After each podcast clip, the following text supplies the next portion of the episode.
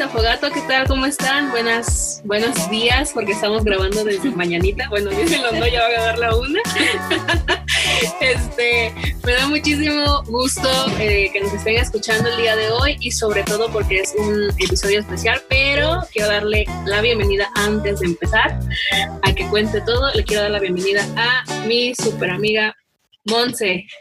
Hola. Hola, muy emocionada por estar en. Amiga, ¿cómo estás? ¿Qué tal tu semana? Muy bien, amiga, muy bien, gracias a Dios. Gracias a Dios, aquí andamos. Con toda la actitud. Muy bien, y la verdad es que este capítulo, eh, la verdad hemos tenido muy buena respuesta por el episodio anterior que tuvimos con Ángel.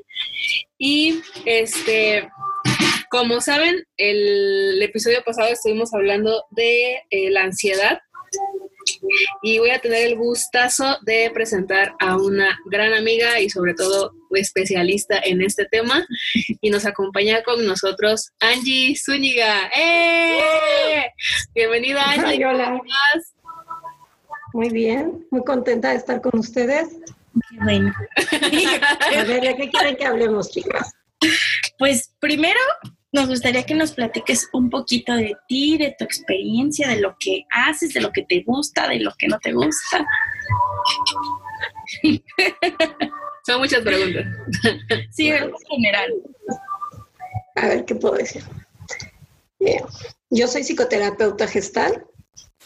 Tengo una especialidad en psicopatología. Trabajo actualmente soy acupunturista también, pero ya no practico mucho. Soy mamá de un niño de dos años, estoy casada. Y lo que más me gusta es aprender y escuchar.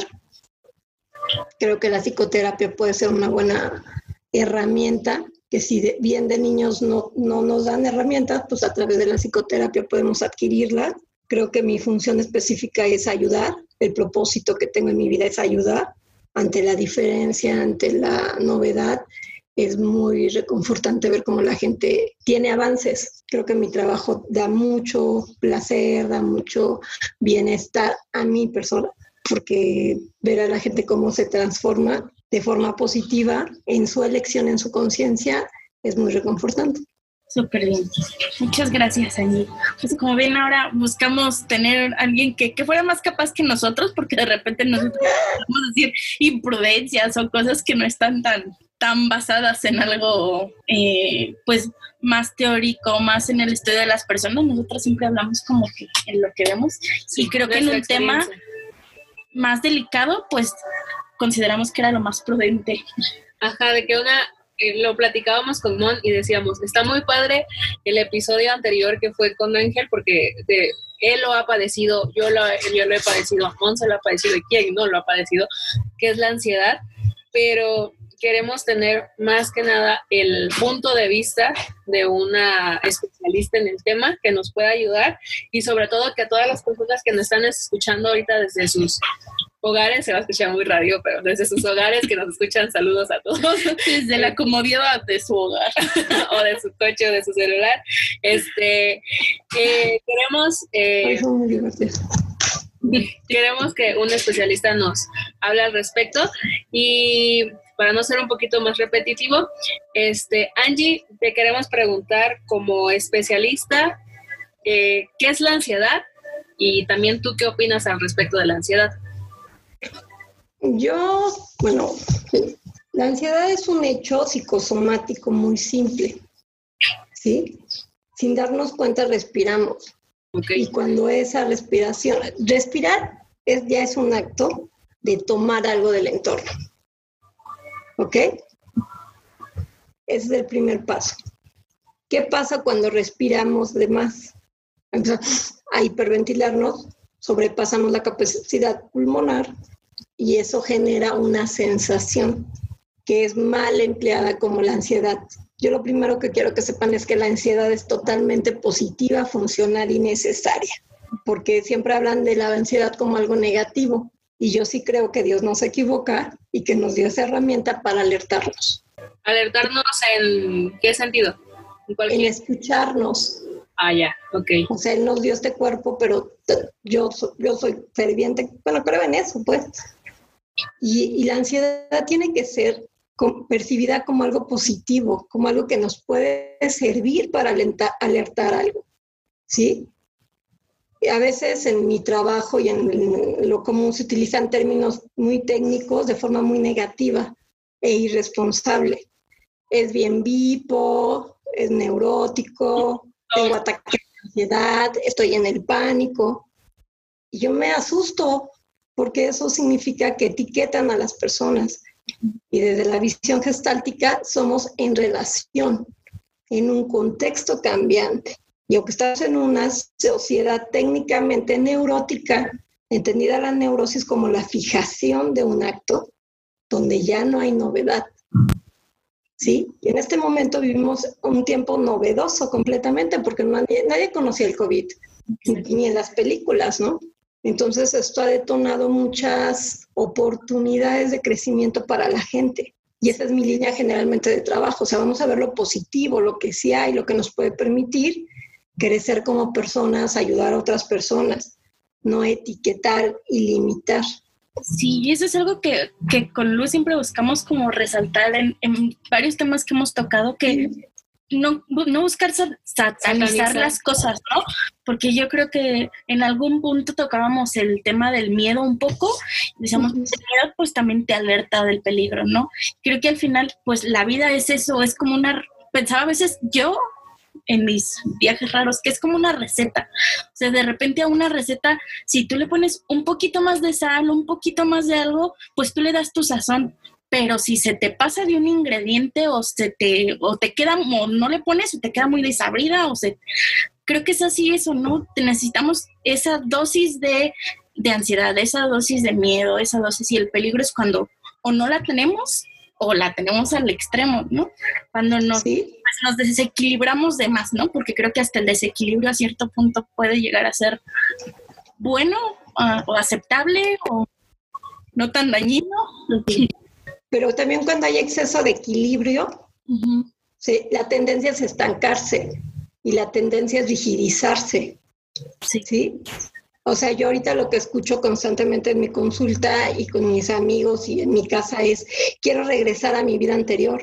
Y yo digo, no, hay que ir a una vida mejor, donde nos replanteemos diferentes cosas, donde podamos hacer cosas de forma novedosa, como cuidar más los recursos, mirar más a los demás. Yo no quiero regresar a la vida antes del COVID, yo quiero hacer una vida mejor después del COVID, o, o así lo veo yo. ¿Qué pasaría si la gente reconociera sus necesidades y las expresara de forma adecuada en el contexto adecuado? Creo que el nivel de ansiedad no llegaría. O, lo utilizarían de forma más constructiva. Yo creo que es lo mismo que, que a lo mejor el, miedo en este sentido de decir, o lo usas para algo bueno, para que te impulse a, crecer en una área, o lo, o lo usas para irte para abajo.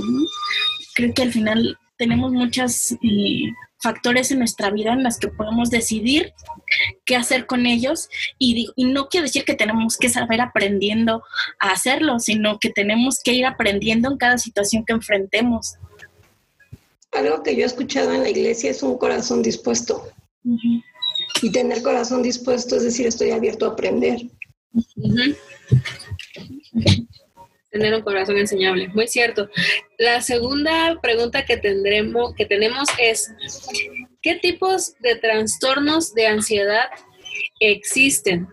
Uh. Entre ellos, pues los más destacados son el TOC, que es el trastorno obsesivo compulsivo, el trastorno fóbico, y ya puede ser agorafobia, fobia social, eh, eh, estrés postraumático, etc, etc, etc. Pero háblanos un poquito más de eso. La, la base de todos los trastornos psicopatológicos son la ausencia del otro. Sí, la falta de apoyo los TOCs, o sea, los obsesivos compulsivos necesitan tener control, porque creen al otro.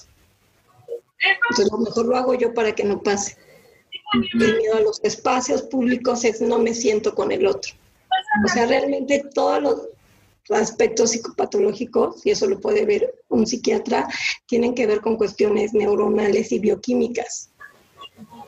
Y eso es algo que hay que atender con urgencia a la mayoría de la gente. Pero cuando es algo que es más emocional o psicológico, tiene que ver con la eh, fantasía catastrófica de no alcanzar al otro, no importa la patología. Cualquier acto compulsivo tiene que ver con la necesidad de sentir control ante la falta de apoyo. Sí. Porque cada, cada patología tiene sus características. Mucha gente dice, estoy en depresión, eh, estoy obsesivo compulsivo, hay gente que se especializa, de hecho son los psiquiatras, hay medicamento específico, pero básicamente tiene que cubrir ciertas condiciones y uno de los requisitos es que sean más de seis meses, que la gente deje de estar funcional. O sea, todos tenemos días malos, ¿no? Con nube gris. Y es funcional hasta que esos días pasen, porque desarrollamos herramientas. Muy bien. De todos sus pacientes que has tenido, ¿cuál es el trastorno de ansiedad más frecuente? Mm, es que la ansiedad y el trastorno son cosas diferentes. Ok. O sea, todos tenemos ansiedad y lo que yo decía al inicio de las reuniones, no podemos etiquetarla como algo negativo. La ansiedad es una alerta y su función positiva es movilizar la energía en el cuerpo de la gente. Bien. No sé si me explique. Sí, sí, sí, sí. Y yo del tema anterior, lo que platicábamos es, yo les ponía el ejemplo que yo estudié en Bellas Artes, en un lugar en el que las personas constantemente están acudiendo a sus emociones para manifestarse artísticamente, ¿no? Y decía, creo que hay personas que hablan mucho desde un punto de vista más, este, pues donde acuden a la tristeza, a, emociones pues que los llevan muy, muy para abajo, ¿no? Y, y les ponía el ejemplo, o sea, de cuántos artistas como Van Gogh sean, este... Pero es que él era esquizofrénico. Bueno, sí, eso, sí. Pero Van Gogh sí tenía algo químico en el que ellos acuden constantemente a sus emociones este, tristes para estar haciendo una manifestación artística y que los lleva a veces, yo sentía que a veces los llevaba a, querer estar ahí. ¿Sabes? Algunos que decían, tengo tal cosa de ansiedad y lo manifestaban en sus, en sus obras de arte, pero, pero era un constante o sea, y cuando me dices esto de los seis meses, a mí me queda la duda, bueno, ah, pues ellos a lo mejor estaban durante esos seis meses yendo, acudiendo a ese recurso y pero aparentemente eran funcionales, ¿no? Porque seguían yendo a la escuela y haciendo este tipo de cosas. ¿Tú crees que eso es, que es válido? Que es, eh, bueno, es válido porque pasa, pero que es que es una ansiedad real o nada más es una ansiedad este, superflua como para decir, ah, sí, yo soy artista y, y voy a este, esta tristeza o esta emoción. Es que yo ahí lo que nombraría sería la energía, la conciencia, más que la ansiedad. O sea, como yo lo percibo, como yo lo trabajo y como yo lo vivo, es esa energía que moviliza alertarme hacia algo. ¿Sí? O sea, nosotros estamos en un rango de neurosis media que nos permite ser funcionales, pero hay dos polaridades, donde están los psicóticos, los psicópatas, los depresivos. Y estas personas no, no lo eligen, lo sufren, lo padecen, por decirlo así, porque orgánicamente su cuerpo está sin poder funcionar plenamente bioquímicamente. O sea, los estudios lo que señalan a través de las tomografías es eso, que estas personas tienen un aplaneamiento o una disfunción orgánica. Nosotros somos neurosis media, somos sociedad común, entonces lo que yo trabajo con este tipo de pacientes es la capacidad de adaptarse a su momento presente, pero no solo de adaptarse, sino de afectarlo y dejarse afectar. El problema o la dificultad está en la fijación neurótica ante el acto. Creo que estoy hablando como muy técnica y nada divertida. No, sí te estamos entendiendo, pero me, me, me salió una pregunta y se me olvidó. eh, ¿Sabe qué podemos hacer? Después explico esto y luego grabamos otra cosa más, más digerible, pero las pongo ustedes en el contexto. A ver, ¿ustedes cómo viven su ansiedad? ¿Ustedes cómo la, definen? ¿Les gusta, no les gusta, le da pena, le incomoda? Porque esto fue lo que hablaste la última vez, Monse, y a mí me encantó. Es que yo decía que, que creo que conforme se ha hecho más presente el término, me he dado cuenta de que lo he padecido, porque si a mí hace algún, es más, si un año atrás me hubieras preguntado, ¿has tenido ansiedad? Y yo te hubiera dicho, no, claro que no, nunca en la vida, ¿no? Porque para mí era como, pues algo que pasaba, ¿no? O sea, yo creo que antes no le dabas nombre a las cosas que pasabas. ¿no? Y uh que a lo mejor escuchaba que una prima, una sobrina o alguien había tenido un ataque de ansiedad, yo decía, ay, híjole, sí, sí, sí, a mí nunca me ha pasado. Pero conforme más he escuchado de más personas, he escuchado, he como leído un poquito más, tampoco he andado muchísimo, se ha hecho más eh, más presente para mí, o he sido más consciente de qué momentos los, los he tenido y creo que muchas veces no los, en el momento no lo detectaba y, y normalmente son episodios chiquitos, ¿no? Cosas muy pequeñitas. Yo me acuerdo cuando estaba más... Y justo ayer, ayer me acordé de eso, ¿no? Una vez que iba en la, a la primaria y, y pues ñoña siempre. Iba en primero de... empieces con pedradas. No, yo traje todo mi equipo aquí para comentarles. A la les decía de la primera vez que, que ayer me di cuenta de la primera vez que recuerdo haber tenido ansiedad y les decía que pues como era muy ñoñis, me acuerdo que en primero de primaria y me, me, acordé ya camino a la escuela que algo me tenía que aprender, así como este, países o una cosa así. Y cuando me acordé, yo sí, mamá, no, no puedo ir a la escuela, no me los aprendí. Y yo tenía una angustia enorme porque decía, no, la maestra me va a regañar, o sea, me van a preguntar y voy a quedar como tonta. Y me acuerdo mucho de, de, de lo que pasaba en mi cabeza, de la idea que tenía. Cuando mi mamá me dejó en el salón, empecé a llorar horrible y, y así, de verdad, oh, la puerta, pegando, yo quiero a mi mamá y la maestra dice, ¿qué te pasa, no? Y, que a lo mejor creo que son situaciones que en un niño se pueden ver como, qué niño tan berrinchudo.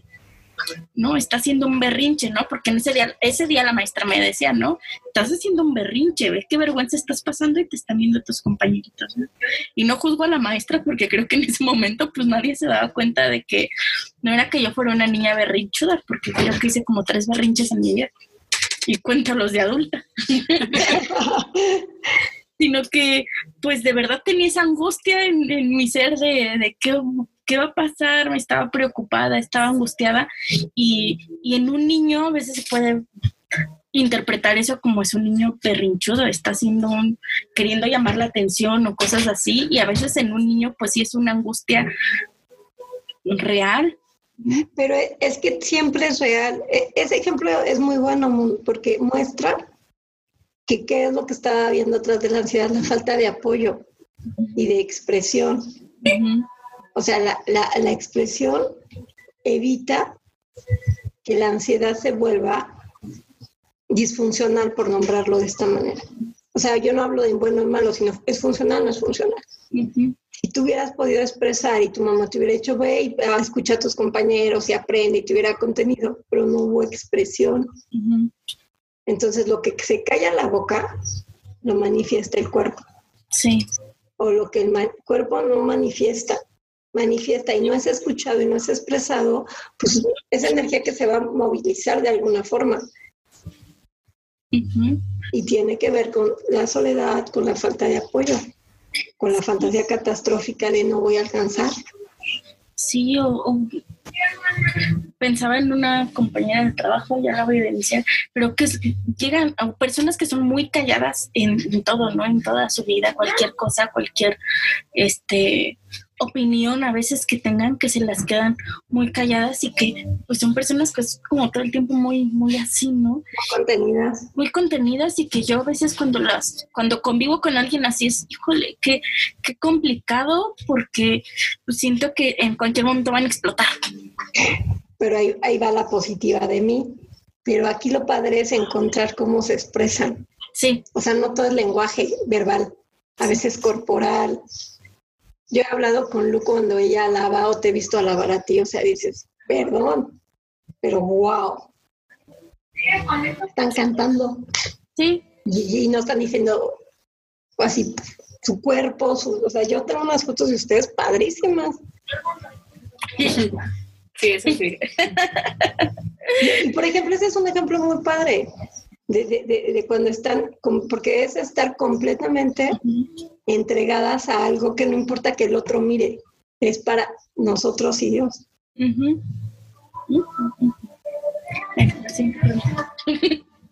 Muy bueno, muy bueno todo. Sí. O sea, hoy, por hoy, ¿cómo están viviendo lo que ustedes denominan ansiedad o cómo lo comparan con lo que yo les explico? No sé, no se me ocurre nada. este, yo creo que todo lo que estamos viviendo al principio, y lo he compartido aquí en el podcast, eh, al principio fue muy, eh, ¿qué voy a hacer? ¿No? Y como esa, esa ansiedad del miedo al futuro, ¿no? De qué me va a pasar, qué voy a hacer, qué va a pasar con mi trabajo y cosas así pero he visto que va avanzando, y ya llevamos tres meses, ¿no? De, todo esto. Y este, y he visto cómo, cómo Dios se ha mostrado en, no solamente en un mes, sino en cada día de los tres meses, ¿no? O sea, Dios siempre se ha mostrado, pero creo que ahorita ha sido como que más. Y a lo que dices es eh, tener la mano en el presente y normalmente cuando tienes, tienes ansiedad, me ha pasado, las veces que yo he tenido ansiedad es porque me sobresaturo en manera de lo que, qué es lo que me va a pasar, ¿no? ¿Qué es lo que hablabas al principio? O sea, ¿qué es lo que va a ocurrir? ¿Qué es lo que voy a hacer? ¿Qué es lo, como que sale de tu control todo y te desbordas y dices, chispas, ¿qué voy a hacer? ¿No? Entonces, cuando tienes la mano a tu realidad, a tu presente, como que todo eso baja, ¿no? Y, y, te, literal te pellizcas a ti mismo y dices, ok, déjame vivir el presente y ya después me voy a ocupar del día de mañana, ¿no? Eso es lo que a mí me pasa. Basman. Mm, pues yo creo que lo que me ha llegado a pasar es que lo, mm, parecido a lo que dice el uno, que en, ese momento tienes esa preocupación de, híjole, a lo mejor no me, eh, no me va a alcanzar el dinero, a lo mejor este no voy a... Eh, yo siempre pongo el ejemplo de mi trabajo porque normalmente es mi mayor angustia, como no voy a alcanzar a, pagarle a, las personas que trabajan conmigo. Y, y cuando tengo esa, cuando estoy en ese mood, creo que que a mí me pasa, no sé si lo pase a todos, que, que empiezas a ver lo negativo, no en todo, o sea, sientes que el mundo se te cae y no es porque el mundo esté cayendo, sino como, porque empiezo a ver el lado negativo en todo lo que hay alrededor, ¿no? A lo mejor empiezo a pensar, y ya llevamos dos meses en iglesia, y qué tal si regresamos y ya no hay nada de gente, y empiezo a, como a, hacer mis viajes negativos por todo, pero ya después cuando regreso a mi punto zen, de, tranquila, ahorita con esto no vas a solucionar nada, ocúpate en lo que puedes solucionar y, en tener esto más positivo y ya como que me transformo y empiezo a ver todo más positivo. Eh, y, en esta temporada me pasa por lapsus, o sea, no, no que sea por mucho tiempo, sino ciclos, claro. Del día, a lo mejor una a la semana, tres veces, o a lo mejor en el día tienes un pensamiento así, y yo digo, ay, transfórmalo y cámbialo en algo más positivo este, porque si no me clavo, me clavo en eso. Esto tiene que ver como, por ejemplo, si habláramos del río de Heráclito y el constante devenir. Podemos atravesar un, un río muchas veces, pero no siempre va a ser el mismo río, ni vamos a ser la misma persona. Y a eso me refería yo con adquirir herramientas concretas que nos permitan sobrevivir o traspasar esto, porque no lo podemos evitar Sí, o sea, somos de Dios, pero seguimos siendo carne. Sí. Y la angustia de poder proveer recursos, la angustia de qué va a pasar con mi trabajo es algo que yo también vivo. Sí. Pero aquí creo que un primer punto es reconocerlo y asumirlo como algo que nos está diciendo algo y detenernos. Porque si te preocupa el dinero, tiene que ver con que eres responsable, con que sabes que hay gente a tu cargo. Lo igual, no sé si lo ven. O sea, si lo vemos desde un punto positivo, les alerta que tienen que atender algo. Y se vuelve negativo cuando no lo escuchan. O sea, de fantasías catastróficas vivimos todos. Ya no me va a entrar el pantalón y qué pena. Pero yo sí sufro por eso. Sí. O sea, le enseñaba a Lu hace rato un vestido y lo pedí dos tallas más grandes. O sea, decir que es superficial, Angie, pero me generó ansiedad decir, ya soy talla, talla. Sí, y que también creo que es algo que está muy presente en esta temporada Estos para, días. para muchos, ¿no? Entonces, la ansiedad puede ser un muy buen aliado para estar conectados con el mundo. Sí, Ahorita si quieren hablamos de la parte más gruesa cuando hay ataques de pánico, porque a mí me ha pasado, a mí me pasó un ataque de pánico manejando hace poco tiempo. En Bernardo Quintana vía rápida en un puente y yo me paré y me paralicé completamente y solo la gracia de Dios me salvó por- porque no hubo un accidente. Y justo es la siguiente pregunta. que es cuáles son los principales síntomas de la ansiedad este, y cómo saber si lo estamos sufriendo, ¿no? Porque, como te decía, de repente siento que, que algunas personas lo llegamos a ignorar totalmente, como o le, empezamos, le damos otro nombre o, o, o pensamos que ya porque a alguien le pase es como que, híjole, está medio loquito, o llegamos a, a verlo de una forma que no es la, la adecuada, pienso yo. Básicamente, cuando ya la ansiedad no es atendida, empieza a manifestarse de diferentes formas. Por ejemplo, se pueden sentir mareadas, pueden empezar a tener taquicardia, como lo mencionó Lu en el otro día. Pueden tener hormigueo en las piernas. Pueden estar muy irritables, insomnio. Empezar a tener trastornos de sueño, pues. Pueden tener palpitaciones. Si se fijan, esa- todas esas señales son hazme caso, escúchame. O sea, el cuerpo te dice escúchame. Solo es escuchar. Si ustedes quieren una solución para la ansiedad, es apréndanse a escuchar. Wow. Está muy buena. Sí, y confíen en lo que sienten. Y se vale sentir cosas que no siempre son socialmente admisibles. Así como, ay, soy linda, soy yo, todo estoy bien. No, yo me enojo. Yo me acuerdo mucho de una prédica de la pastora Kelly que estaba muy molesta con un cajero, ¿no? Y no la atendía rápido y ella decía, pero soy la pastora y no puedo decir. Pero afortunadamente ella después lo expresó. Pero hay gente que nunca expresa nada, ni verbal, ni dibujando, ni nada. Entonces todo el tiempo están contenidos. sí, La tendencia es la hipertensión en ese tipo de gente. El exceso de presión enferma. sí, El síntoma corporal es una manifestación de algo no atendido.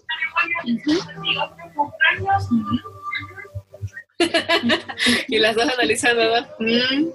No, es que yo pienso, en- en- pues al final creo que se relacionan muchas cosas, ¿no? Las enfermedades, un ataque al corazón, un cáncer, todo eso viene de ese tipo de, de emociones contenidas. ¿no? Y, y la, y la idea del apoyo. Yo regreso a lo mismo. O sea, la clave para estar funcionales es tener apoyos. Es acudir a ustedes como amigas, es acudir a Dios sobre todo y decir, yo había hecho mi tarea, dije, a ver, ¿qué es lo más importante que yo quiero que sepa de la ansiedad? Y dije, pues mi, mi fuente, mi, mi guía de vida, pues no es el DSM4, ¿verdad? Ni el 5, es mi Biblia. Sí, Y entonces decía, por nada estéis afanosos, sino sean conocidas vuestras peticiones delante de Dios en toda oración y ruego, con acción de gracias. O sea, si tú, si tú expresas lo que necesitas a Dios, Él te lo va a dar. Si es bueno para ti. Pero su economía no es nuestra economía, ni su tiempo es nuestro tiempo. Y ahí es donde tenemos que soltar el control. Es decir, si yo realmente creo, pues va a ser en tu tiempo y si es, y si quieres.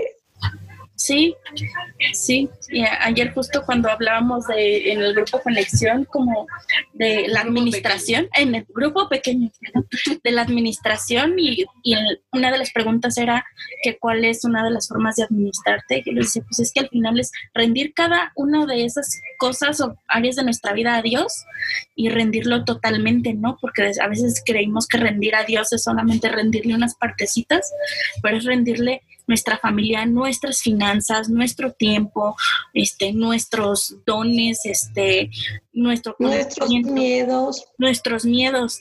Y, y, y creo que parte del crecimiento al que Dios nos quiere llevar es eso, y irnos confrontando con cada una de las cosas y decirnos, híjole, te voy a confrontar con tus miedos para que sea una prueba superada, ¿no? Yo a veces digo, siento que, que la, la, vida es como el videojuego en el que vas desbloqueando niveles y vas subiendo. Pero el paso es reconocer. O sea, decirles ahorita, ustedes saben que a mí me pasó horrible, no podía manejar. Y, tú estuviste un tiempo conmigo, Lu, cuando yo te decía que no manejo.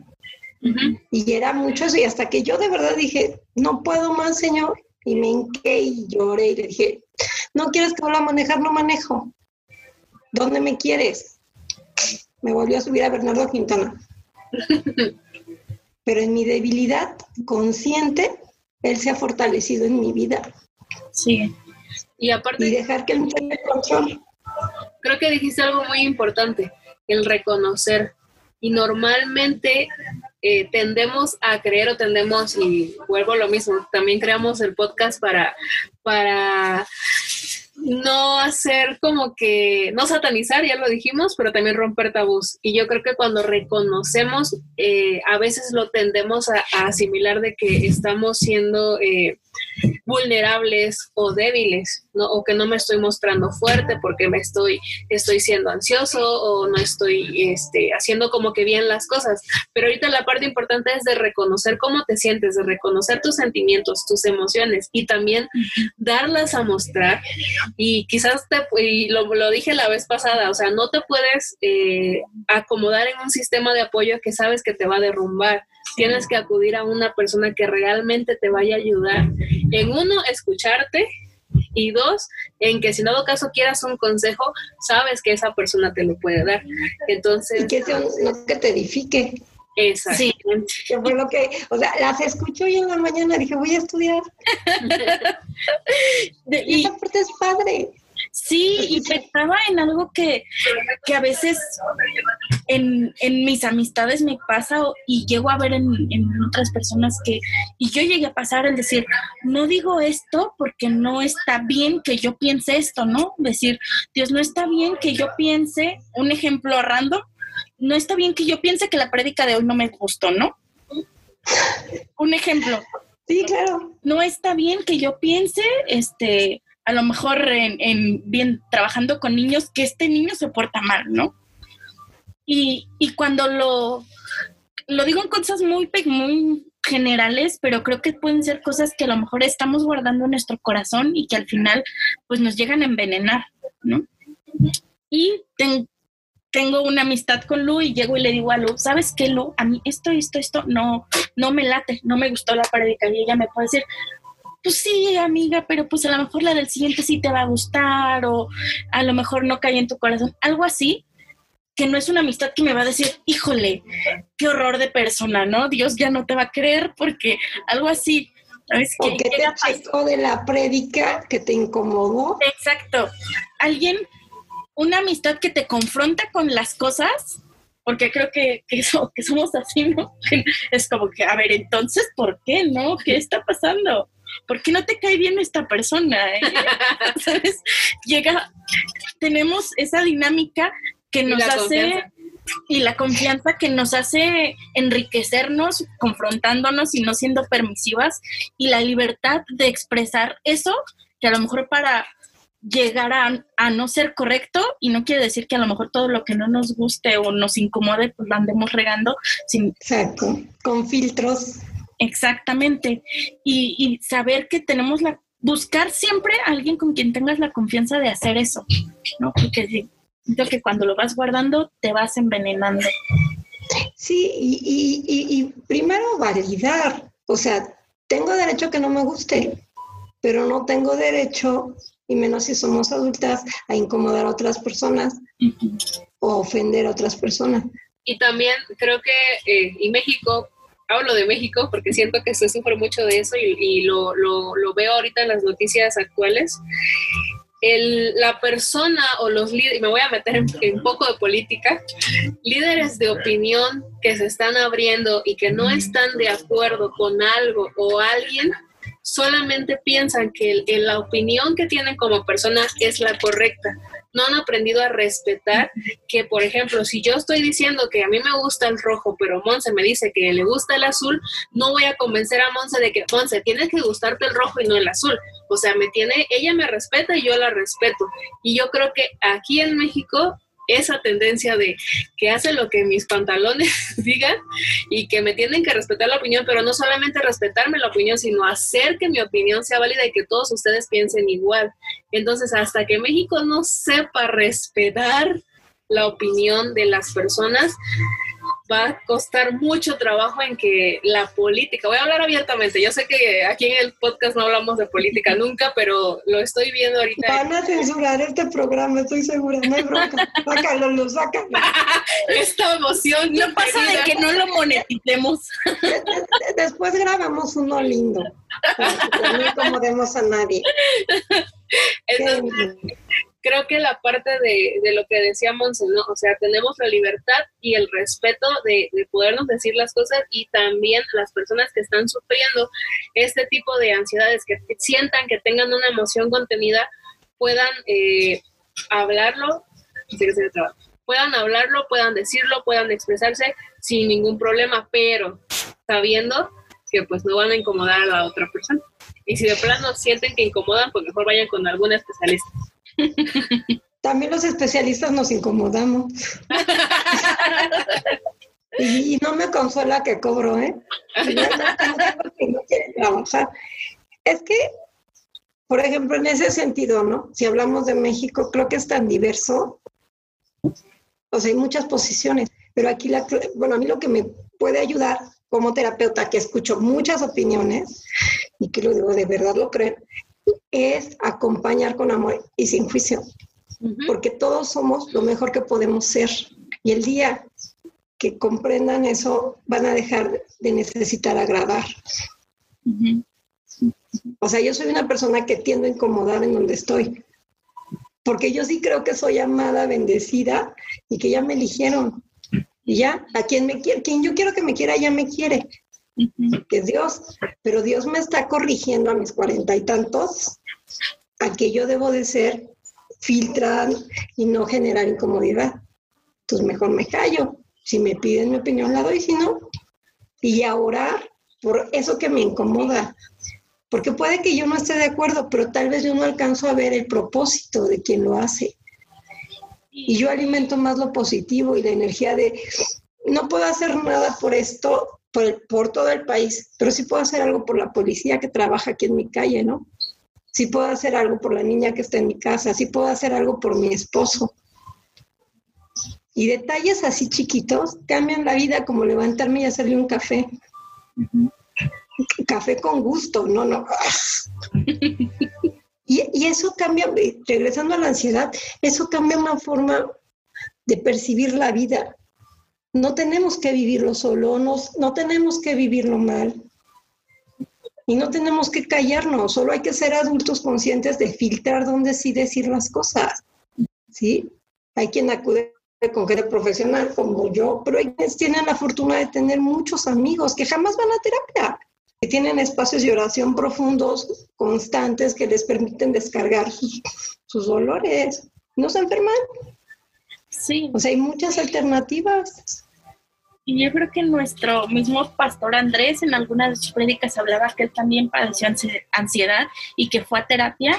Y, y yo creo que es una forma, se ha transformado a una forma en la que pues nosotros lo vemos como ejemplo y decimos, bueno, si él tuvo ansiedad, yo por qué no? Porque en otro, en otro momento de tanto de la historia como en otras personas puede ser como un pastor tiene ansiedad, puede ser mal visto, satanizado, juzgado y pero tenemos la fortuna de verlo desde otro punto de vista, de decir, ¿sabes? Él, los, él lo sufrió, él lo padeció, fue con un profesional, se acercó más a Dios, Dios trabajó en su corazón y lo superó, ¿no? Y es, te abre el panorama a decir, si a él le pasó y si me llega a pasar a mí, yo lo voy a superar, me voy a acercar a un profesional, me voy a acercar más a Dios y yo lo voy a superar.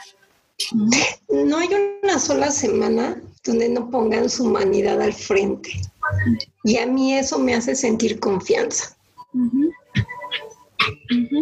Porque hablo de la dificultad. Todos tenemos muchas diarias y la ansiedad vista de forma positiva puede ser un detonador de muchísimas oportunidades. O sea, yo así lo veo. Sí, y hay una, una frase que alguna vez escuché en una película que decía que al final la, destrucción es una forma de creación y cuando yo lo veía trasladado a eventos bíblicos, pues sí, es que es la forma en la que Dios vuelve a crear, pero también en nuestras vidas, cuando algo este, te rompe, te confronta, es porque algo vas a destruir para crear algo nuevo. Ahorita con la cuarentena, o sea, yo pensaba, el día que dejen de rezongar, ese día se va a abrir ya va a haber todo. Sin embargo, gracias a Dios hemos recibido el alimento todos los días. Sí. Gracias Dios. ¿Y por qué se quedaron 40 años en el desierto? Por rezongar. Sí. no es por qué, sino para qué. Sí, sí, sí. ¿Para qué Dios quieres que esto? ¿Quieres que yo, ya yo, yo amo la iglesia porque nos preparó un nuevo normal empezó y luego empezaron los matrimonios, o sea, y nos dieron herramientas para poder sobrevivir. No, para poder vivir en armonía la cual. Y nos dieron la oración. Y ahí, vean la secuencia de todo lo que se ha estado publicando y dices, estoy en un lugar adecuado donde soy amada, soy protegida y sobre todo soy dirigida. Y jamás me siento sola. Puedo pedir ayuda pues creo que algunas de las preguntas que tenemos ya fueron resueltas en, la plática más casual, pero creo que alguno de los puntos que creo que sí pues, vale la pena resaltar es eh, que cuáles son los tratamientos que, que, se tienen para la ansiedad. Eh, este, y y es una de las preguntas, ¿no? Si realmente existe una cura o es algo pensando que fuera algo muy radical, ¿no? Pero yo creo que aquí podemos diferenciar lo que les decía, lo funcional, que es la parte positiva en la que hemos estado hablando, y lo disfuncional. Lo disfuncional es cuando llega a pasar lo que a mí me pasó, que ya fue un ataque de pánico. ¿Sí? La ansiedad movilizada para ser atendida en una necesidad real se puede atender escuchando su cuerpo, atendiendo su necesidad. Pero cuando pasa mucho tiempo y ya no es funcional y se vuelven ataques de pánico, es la cosa más espantosa que puede existir, porque la sensación orgánica que tiene la gente es me quiero morir. Esto me va a superar, me va a trascender. Ahí que tenemos que hacer, Ángel daba un tip muy bueno y muy adecuado ese día, es ir hacia afuera. La fantasía es es algo que es interno y que está en la cabeza. Entonces, él decía ese día, yo veo los árboles. Si no me recuerdo, él dijo, yo voy hacia afuera. Ese es el primer paso. Y luego lo que Lu, decía, no, yo hago movimientos, él ya decía que se picaba para ir al exterior y volver al momento presente. Esa es la diferencia cuando todavía pueden hacer algo para manejar la situación y cuando ya no se puede. En un ataque de pánico, orgánicamente pierdes totalmente el control y la sensación es morirse. Ahí tienen que ir con un especialista. Ok. y todas, personas tienen ataques de pánico en algún momento de su vida y eso no significa que tengan que ir al psiquiatra. Solo si son constantes. ¿Qué pasó, Lu? es que abordaste, abordaste una pregunta que te iba a hacer, pero que ya la contestaste. que cuándo era recomendable ir con, con un especialista. Y lo acabas Cuando, de decir. cuando- cuando ya no pueden funcionar, Ya te cuando espera, ¿no? no supera sus relaciones personales, sus relaciones laborales. O sea, cuando se pelean hasta con la de la caja del súper, cuando todo es gris y mala onda. La- lo- las soluciones o los tratamientos a cura, o bueno, mejor dicho, los tratamientos que pueden curar la ansiedad, es o medicamento o ejercicios eh, como los que decían el de mirar hacia afuera o de picarme al presente o cosas así, o es completamente medicamento. No, yo de hecho promuevo el no medicamento en casos que no son necesarios. En algún momento yo me atendí con un psiquiatra y él me enseñó que, no, que se puede atender a la gente sin medicarla. Yo creo que aquí tiene que haber una serie de pruebas específicas que hacen los especialistas para determinar el grado de enfermedad, por nombrarlo así, y determinar si es necesario tomar medicamento. Para quienes elegimos no tomar medicamento es hagan ejercicio, coman bien. O sea, no estoy a favor ni de lo vegetariano ni de lo carnívoro, pero entre menos carne coman, su cuerpo se va a desgastar menos, se va a estresar menos. O sea, la alimentación sí es bien importante para el estado de ánimo. Identifiquen si tienen sed y no hambre, porque muchas veces quieren comer. Y eso ya puede ser otro tema, y lo que tienen es deshidratación. Muy bien. Y es, y, a ver qué más, pues eso es lo orgánico. Física, emocionalmente busquen una red de apoyo, filtrando que sea alguien adecuado y compartan sin vergüenza. Personas que comparten a sinvergüenzas. Sí, sin vergüenza. Eh, ok, y la otra pregunta sería, ¿qué papel tiene la genética en la ansiedad? O sea, gente que esté predispuesta genéticamente. ¿La hay? Sí, ¿La sí es posible. supongo que sí, pero también creo que cuando la gente nace, eso es otro tema, o sea, de que son concebidos a los primeros tres años de vida se forma cierta parte de la personalidad. ¿Sí? De los tres a los seis es otra etapa. Pero si de los cero del- a los seis tu vida fue un caos, no significa que tu vida sea un caos o que estés determinada. Se- lo que les puedo decir es pueden adquirir herramientas, pero genética, o sea, la locura no se hereda. Sí, esa es la pregunta. Solo se transforma. ok. Sí, no, o sea, genéticamente no, no hay estudios que digan que estás predispuesto. Lo que predispone es el contexto. Muy bien. La siguiente O pregunta. sea, la diferencia, la gestalt lo ve como algo relacional completamente. Ok. Bueno, la última a lo mejor ya se relaciona un poco con lo que les conté y es que si los niños pueden tener ansiedad. Sí, todos los seres vivos tienen ansiedad. La diferencia es qué se hace con ella. Ujú. Y la invitación es hacer algo positivo en la medida que sean escuchadas y atendidas las necesidades. Los niños no son manipuladores de forma negativa. El concepto de manipular es afectar el entorno. Qué bueno que los niños manipulan el entorno. Los niños no son maldosos. Y eso es algo bien injusto para los niños. Sí. Sí, ¿no? Y creo que es muy común escucharlo. Es que ese niño es bien maldoso, ¿no? Hace muchas travesuras. ¿no? Es algo que escuchamos muy común. Pues, es una, creo que es, es una acción. Porque los niños son curiosos, ¿no? Por naturaleza son curiosos y les gusta estar como que viendo, observando, este, y pues cuando llega el momento en que tocan las cosas y pueden armar una travesura, pues es cuando más se puede prestar esas malas interpretaciones. Pero entonces, en retroalimentación a la ansiedad, es reconocer que lo tienes, eh, tener un sistema de apoyo, amigos, familia, personas de confianza y escuchar a tu cuerpo. ¿Estoy bien allí o me hace falta otro punto? No, está bien.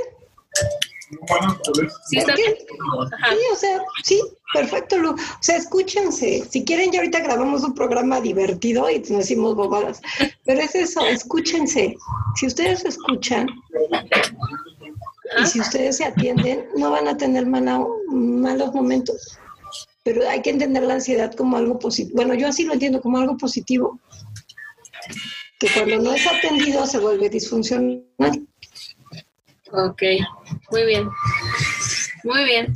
Yo creo que dijiste muchas cosas que, que sé que no solamente nos gustó, sino sé que nos va a funcionar mucho, como que esa parte de enseñar, de... ¿Mande? Yo no sé si el programa. Es que yo soy como muy técnica. Y ustedes son muy divertidas. Entonces tomen lo que les sirva de esto y edítenlo como quieran. Pero no, o sea, es que es- como yo no lo veo como un problema,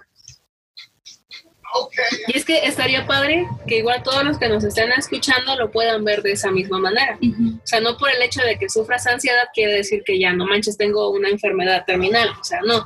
Digo, lo digo por exagerar, ¿verdad? Pero que sí hay solución, ¿no? la ansiedad es un aliado que tengo en mi cuerpo que me permite resolver cosas que tengo que atender. Y si me escucho, las resuelvo y no entro en pánico. Si yo no, si yo no lo atiendo, voy a entrar en ataques de pánico. Y de verdad no se lo deseo a nadie. Pero hay que ir al entorno, hay que tomar apoyos. Pero sí hay que quitar esa connotación. Es que la ansiedad, estoy sufriendo ansiedad y es malo. No, qué bueno que estás sintiendo ansiedad. A ver, entrale. Vamos a ver qué quiere decir tu cuerpo. Y se vale poner límites y se vale ser diferentes. Aquí lo que no se vale es lo que decía hace rato, ofender a los demás, maltratar a los demás y lo que es peor, maltratarse a uno mismo Sí. ¿Cierto? con las ideas de soy inadecuada y tengo que ser de esta característica para pertenecer. Ya pertenecemos, ya somos amados, ya. Me Sí. pueden censurar, ¿eh? No me voy a enojar. No, no, no, está No, no, está súper bien. Me, me nace una pregunta ahorita. ¿Qué relación tiene la ansiedad con la comida? ¿Qué ansia- A ver, la ansiedad es una necesidad. Tengo hambre o tengo sed. Fíjense esto. Eso es lo más instintivo. Cuando los niños comen, bebés, maman la chichi la mamá. Es lo más instintivo. Cuando tienen ataques así intensos de comida, es que están regresando a algo muy instintivo y no es consciente. Entonces, la gente que fuma mucho, la gente que bebe alcohol, mucho, no, no social, sino que bebe, los adictos, es gente que se quedó en eso, en esa etapa muy primitiva, o que con mucha facilidad regresan a esa etapa. Entonces, la necesidad no te hace ser compulsivo, la ansiedad, perdón, no te hace ser compulsivo, sino asuntos inconclusos en tu vida. Y las así. Y las dos así de... Muy bien. Pues, Mon, ¿tienes alguna pregunta? Y No, no, más bien como que Es- muy, muy pensativa. vamos a Ujú. todo sirve. O sea, yo sí creo que Dios no se equivoca. No. Nos equivocamos nosotros por no escucharlo o no escucharnos. O sea, yo, había puesto tres, tres partes, ¿no? Y la paz de Dios que sobrepasa todo entendimiento guardará vuestros corazones y vuestros pensamientos de Cristo, ¿no? Entonces dije, sí es cierto, la paz. Con la paz de Dios no, la ansiedad no se, no se paraliza. La, paz la deja pasar. No, no sé, yo, yo otra que había buscado, echando toda vuestra ansiedad sobre Él, porque Él tiene cuidado de vosotros.